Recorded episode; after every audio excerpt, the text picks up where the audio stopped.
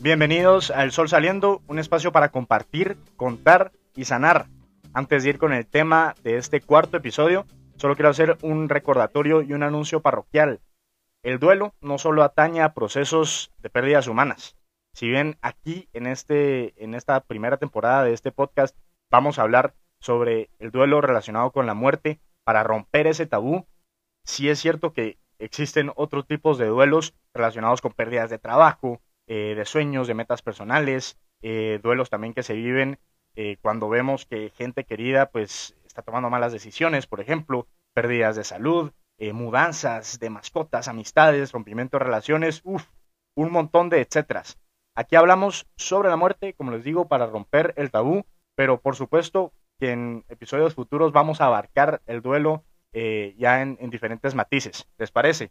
Esto es para los que me han estado preguntando que si vamos a hablar sobre otros tipos de duelo en diferentes episodios. Sí, pero todavía no. Eh, sí, si me lo permiten y si esto sigue triunfando, vamos a ver una segunda temporada y ahí seguro vamos a tratar eh, lo demás. Así que ahora sí, regresando al tema de este episodio número cuarto, vamos a hablar de la ira, ¿sí? De la frustración, de la impotencia, de la desesperación. Es la siguiente etapa que le sigue a la negación dentro de estas etapas de proceso de duelo. ¿Recuerdan lo que vimos en el episodio pasado? Estamos, eh, llega la negación, avanzamos, aceptamos que esto nos pasó, em, estamos en el oasis a la vista, eh, conscientes de que estamos en duelo, que somos vulnerables, intentamos abrazar esa vulnerabilidad y viene la ira, ¿no? Em, y, y, la ira se puede manifestar de muchas maneras. Yo la semana pasada les preguntaba en los miércoles de stories y de preguntas eh, que, cuáles eran las cosas que los molestaban más eh, al momento de enfrentar un duelo, las cosas que decían las otras personas que los molestaban más. Aquí hacemos paréntesis, los, los comentarios ajenos cuando estamos en estos procesos de duelo eh, suelen venir con toda la buena intención, ¿sí? Yo seguramente he hecho estos comentarios eh, que a veces son molestos para las personas que están en este proceso, porque en realidad, ¿qué se dice y qué no se dice en esos momentos? Es muy complicado. Pero bueno, les pregunté qué, comentarios eran los que, los que más les molestaban cuando estaban en este proceso de duelo y le hice aquí screenshot a algunos y creo que es interesante leerlos para que, para que sepamos qué, hemos hecho bien o qué hemos hecho mal algunas veces cuando vemos a un, a un ser querido enfrentando estos procesos. Y darnos cuenta que estos comentarios contribuyen un poco eh, en esta etapa de la ira. Voy a leer algunos. Bueno, primero, el 40% de los comentarios eh, que molestan son los de ánimo. Literal, el 40% de ustedes me escribieron que la palabra ánimo los sacaba de sus casillas, que les molesta. Otro interesante, no es para tanto. Uf, el ese no es para tanto, eh, el de meritar lo que estás pasando y diciendo es que hay otras cosas más importantes y peores. Uf, eso como molesta. Yo entiendo lo que estás pasando. También esa persona que que, de cierta manera sin quererlo hace que el duelo que tú estás pasando se convierta en uno suyo y, entonces él lo hace ver como que si fuera de él, sin querer. También, eso, eso molesta. Eh, otro comentario. Ala, pero a mí me pasó, eh, entre comillas, y me cuentan algo más difícil para devaluar tu dolor. Exacto, parecido al, al pasado. Uf, este comentario. Tranquilo. O todo va a estar bien. Eso también se ve que molesta. Pensar en los demás no es tan grave. Míralo de una manera objetiva. y este otro, ya va a pasar. O por lo menos no es tan malo como, y citan otros ejemplos. ¿Está bien? Vamos con más comentarios. Em, a ver, uy, aquí se me trabó el teléfono. Aquí está. Todo pasa por algo. Ya vas a entender. Uf, qué, fuerte ese. Escuchen este. Ya es mucho tiempo, hombre. No puedes seguir igual. Superalo. Qué fuerte ese. Otro, bueno, ánimo, ánimo, ánimo. Todo va a estar muy bien cuando no hay certeza. O esto, uff, escuchen, no estés triste, pensa en positivo. ¿Qué es pensar en positivo? ¿Qué es no estar triste? Ya, ya dijimos en otros episodios anteriores que se vale estar triste, que hay que estar triste, que hay que abrazar de cierta manera esa tristeza, hay que, hay que permitirnos sentir. Pero bueno, en fin, otro comentario, no te sientas así porque la, en realidad lo sano es sentir y resolver. Claro, es resolver, por supuesto, pero hay momentos para resolver, no, necesariamente tiene que ser ahora. Y vamos a leer un par más. Em, me volvió a trabar este teléfono. Yo creo que necesito clases de utilización de teléfonos. Ahí está. Em, hay personas que están sufriendo más y eso hace que invaliden tus sentimientos. Total, mirar el lado positivo o cualquier cosa que le quita valor a lo que siento. Em, que quieren saber todos los detalles. Ah, totalmente. Importantísimo. Esas preguntas imprudentes. De, y contame cómo fue y por qué y cuándo y, y entonces tú qué hiciste, cómo reaccionaste y uff, totalmente. Em, que minimicen, que minimicen lo que estás pasando como estás exagerando, fresh, yo he pasado por cosas peores, totalmente. Y, em, y bueno, yo creo que, yo creo que ahí estamos. Sí, a ver, estos comentarios eh, hieren, hieren profundamente. Y como les digo, y lo dije al principio, hago la salvedad de que la gente no los dice con mala intención, pero hieren y contribuyen a esa ira, a esa frustración. Por eso hay gente que en, estos momentos de duelo a veces prefiere solo encerrarse y, y, cortar comunicaciones porque, porque los comentarios ajenos les hacen daño. ¿Cuál es la respuesta correcta? No sé, no, no hay respuesta correcta 100%, no hay una receta específica de saber qué decir y, y, qué no decir. Yo creo que la lección, después de leer sus comentarios y de reflexionar un poco, de leer un poco de bibliografía también, la lección creo yo que está en escuchar y en estar ahí. Cuando uno está pasando por un proceso de duelo, uno necesita gente que lo escuche y que lo acompañe. En ese orden, que lo escuche y que lo acompañe.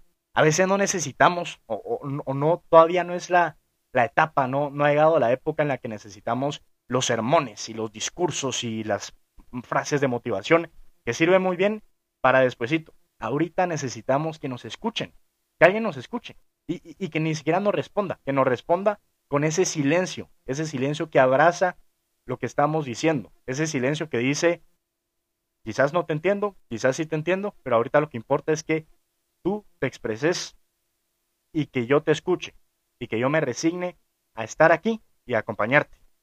A mí, a mí me, sirvió mucho, voy a poner unos ejemplos personales, em, pero por ejemplo, me sirvió, me sirvió estando ya en Madrid, viviendo este proceso, este proceso de la ira, em, me, sirvió que mis amigos me escuchaban, me escuchaban y, no, me, no me presionaban para que hablara, sino cuando yo quería hablar, ellos simplemente me escuchaban y dejaban fluir una, conversa una especie de monólogo. y eso ayudaba también a aclarar mis ideas. Em, y, también en, en, esto de la escucha, quiero, agradecer, por ejemplo, al padre don Juan Jolín, un excelente oyente. O sea, yo llegaba a su despacho, literal, me sentaba y no, no sé, creo que pasaba como media hora hablando en las que él solo asentía y me escuchaba. Y, qué bonito sentirse escuchado. También en el estar ahí eh, hay pequeños gestos que uno, que uno recuerda muy bien. Por ejemplo, me recuerdo eh, mi amigo Marcos y mi amiga Abel, por ejemplo, que me regalaron un denario y una pulsera sin decir, sin decir nada, solo simplemente me regalaron eh, esos, esos, dos, eh, esos dos obsequios y, y, pronto se convirtieron en una especie de, amuletos que me hacían sentir más fuerte. Y, no sé, fueron regalitos que me impactaron. o por ejemplo, esta es otra anécdota más chistosa, pero mi amiga Merche, una madrileña fuera de serie, un personaje que, que un día me vio cabizbajo y me prohibió regresar a mi apartamento y me sentó en un bar, me invitó a una cerveza y me platicó de todo menos de, de, de, de, la muerte de mi hermano. Y me di cuenta que también yo necesitaba comenzar a hablar de otros temas también, que la vida sigue y que, y que también no hay que monopolizar la conversación en un solo tema. Y, y me recuerdo esa vez en ese bar sentados tomándonos una cerveza, hablando de cualquier otra cosa, uf, cómo me sirvió. Entonces es eso, escuchar y estar ahí. Son esos pequeños detalles y gestos que ayudan bastante. Em, ahora, obviamente, la ira también, y, seguro les habrá pasado, también son las ganas de dejarlo todo, ¿no? Por ejemplo, yo, como ya les he dicho, en ese momento vivía en Madrid y estaba sacando un máster que era uno de mis sueños profesionales. Em, y, y, de un día para otro, cuando pasó todo esto, cuando, cuando sentí que el mundo me dio vueltas, pues uno está dispuesto a sacrificarlo todo, a dejarlo todo y, solo se ve, está tan enojado que, quiere tirar toda la basura. Em, me gusta tocar guitarra, escribir canciones y, no se imaginan cuánto tiempo dejé yo la guitarra abandonada. Fue, fue exactamente un año y en que ni siquiera toqué la guitarra y no seguía escribir canciones. Eso es todavía una cosa que me cuesta, pero, pero uno, la ira hace también que uno lo quiera dejar todo y que uno se quiera desprender de aquello que de cierta manera nos hace felices y nos llena. Y eso, si bien es un, una reacción natural, hay que tener cuidado con eso, que no perdure, porque a veces sacrificamos em, ideales, sacrificamos talentos, sacrificamos eh, pasatiempos que nos llenan y que nos hacen construirnos como, como buenas personas y como, como esos personajes que somos y que somos dueños de nuestra vida eh, por un simple ataque de ira. Y hay que tener mucho cuidado con eso. Yo, yo siempre me recuerdo mucho la lección de mis papás que, al día siguiente del entierro de mi hermano fueron a trabajar y siguieron adelante con sus vidas. No siguieron como si nada, jamás. Es imposible seguir como si nada, es, inhumano. No, no siguieron como si nada, solo siguieron, siguieron adelante. Mi papá me dijo algo que, me marcó. Em, yo, yo propuse, yo dije, bueno, entonces ya estoy de regreso aquí, eh, ya estoy de regreso en Madrid, voy a arreglar con algunos amigos para que me, para que me manden mis cosas por correo y voy a abandonar el máster, pero aquí voy a estar eh, y, entonces mi papá solo me, paró en seco y me dijo, yo mañana voy a trabajar, a seguir adelante, y vos mañana vas a arreglar todo para poder regresar y seguir estudiando tu maestría, que es lo que a tu hermano le hubiera gustado.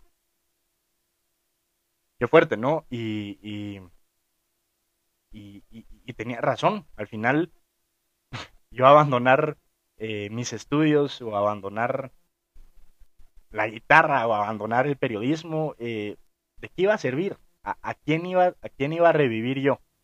A nadie. ¿Qué iba a revertir yo con eso? Absolutamente nada. Entonces, a veces abandonarlo todo, quedarse de brazos cruzados, entregarse a la ira, abrazar la ira, no, no sirve, sirve, servirá, en ese momento sonará como una decisión lógica, pero no sirve. En cambio, regresar a la vida normal, lo digo entre comillas, es una utopía, pero enfocarse en el trabajo, por ejemplo, en, las cosas que ya hacíamos, pero darle un nuevo sentido, con buena actitud, con metas ambiciosas, esas también tal vez son la mejor manera de honrar a las personas que hemos perdido y de superar esta etapa de la ira.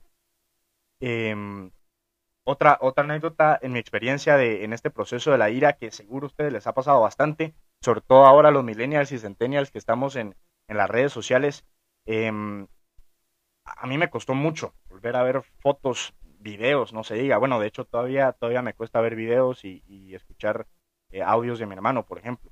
Pero un día en el metro, regresando de noche, eh, el tonto Juan Diego pensó que era suficientemente fuerte y me puse a revisar el Instagram de mi hermano y a leer eh, los, los captions y, y a ver las fotos. Y bueno, me descompuse en el último vagón del metro. Estaba solito, solo había una señora que se preocupó un montón, pero pero fue como un ángel de la guarda y, y, nada, me dijo que todo iba a estar bien o algo así. Y ya, ya no la volví a ver. Eh, se bajó en otra estación y yo llegué a la última estación y después, después de estar llorando, mi enojo fue tal, mi cabreo fue tal, salí como loco de esa estación de metro, salí a la calle, era de noche y, y la agarré, en serio, pura película, contra un basurero y, y a lanzar patadas y estaba tan enojado, o sea, estaba tan enojado y comencé a recriminarle cosas, cosas a mi hermano. Que por qué jodidos eh, se había muerto, que por qué había salido a correr esa bendita maratón, que por qué, que por qué, que por qué, que por qué. Y después, ya todo cabreado, y después de saber ni cuánto tiempo que va yo ahí, em, enojado y llorando, caí en cuenta que era la primera vez que le hablaba. Era la primera vez que, que me, o sea, que me dirigía a él. Y entonces me calmé y me di cuenta de lo sano que es hablarle a nuestras a nuestros seres queridos que ya no están, hablar con ellos, hablar para curar la ira, la ira. Los reclamos valen la pena. es, sano hacer los reclamos también. No, no hay que perderse en los reclamos y caer en los reclamos, pero, pero es sano. Es sano hablar con ellos. Es válido preguntarse el por qué. Eh, la clave está en, en mantener conversaciones porque no se van, ellos no, no se van del todo, ¿sí? No, se escuchan. Yo en serio firmemente creo que nos escuchan, creo que están pendientes de nosotros y, que si nosotros hacemos un reclamo va a llegar, ese reclamo va a llegar. Y, y si no, pregúntenle a mi hermano la cantidad de reclamos que le he hecho. Así que hay que ponerle propósito a las cosas que, antes hacíamos y que ahora vamos a seguir haciendo, pero que nos recuerden a quien perdimos, ¿sí? El trabajo, las metas, nuestros pasatiempos.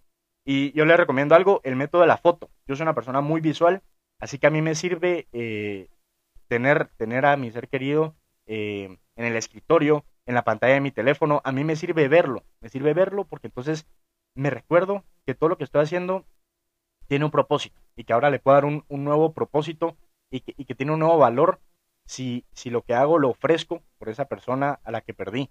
Así que, así que, así que eso. El método de la foto, escuchar eh, a los demás en su proceso de duelo y estar ahí, esos pequeños gestos y regalitos que a veces hacemos, eh, valen mucho y significan mucho para los demás. Eh, la lección de regresar al trabajo, regresar a los pasatiempos, eh, regresar a nuestros talentos, no dejar que la ira nos los robe y hacerlos con un nuevo sentido. Así que eso es, eso es. Y eh, gracias por escuchar. Los quiero. Recuerden, siempre, siempre sale el sol. Abrazo.